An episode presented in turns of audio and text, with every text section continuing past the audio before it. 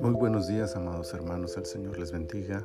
Ya estamos al final de esta semana, es el día sábado 15 de mayo del año 2021 y también estamos casi al final de la temporada 3, estamos en el episodio 26 y nos va a quedar solamente un episodio más y terminamos esta temporada.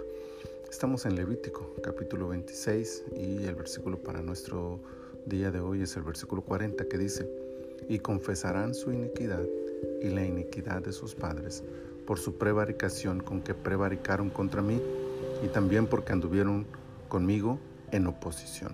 El capítulo 26 de Levítico resume las consecuencias de la obediencia o desobediencia del pueblo de Dios a los mandamientos del Señor. Su lectura impacta el corazón de todos aquellos que están conscientes de la importancia de andar en fidelidad con Dios. Los beneficios son impresionantes, los castigos son abrumadores. Sin embargo, de todo el capítulo destaca sobremanera la idea que ofrece el versículo de nuestra lectura, por señalar el resultado final en la reacción del pueblo ante las consecuencias de su desobediencia.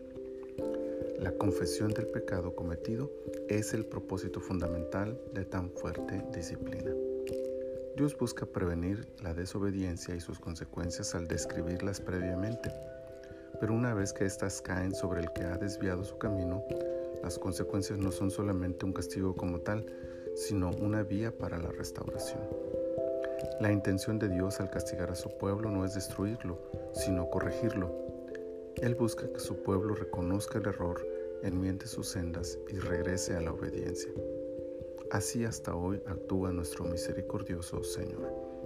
Busca advertirnos las consecuencias de nuestro pecado, pero una vez que esto ocurre, las consecuencias que llegan a nuestra vida aún tienen la intención de volvernos a Él.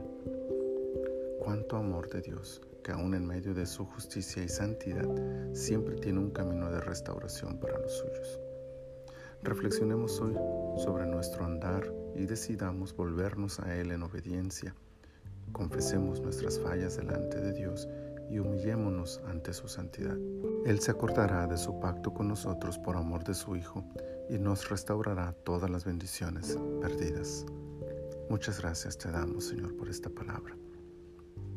Que el motivo para seguirte sea el amor que tú tienes por nosotros, Señor, y que motivados por este amor, Señor, busquemos agradarte y honrarte, que los beneficios nos inspiren y nos animen, que el castigo probable nos detenga, Señor, de cometerlo, pero aun cuando cayéramos en el error, ayúdanos a regresar a ti, Señor, amoroso y fiel como eres, Llévanos, Señor, a ese punto de inflexión en el que podamos reconocer nuestro error y regresar a tus brazos. Gracias te damos, Señor, por este día. Gracias por tus bendiciones. En el nombre de Jesús. Amén. Que el Señor les bendiga este fin de semana y que disfruten de todo lo que el Señor tiene preparado para ustedes y si Él nos lo concede, nos oímos y nos leemos el próximo lunes para eh, un nuevo devocional en su reposo. Bendiciones.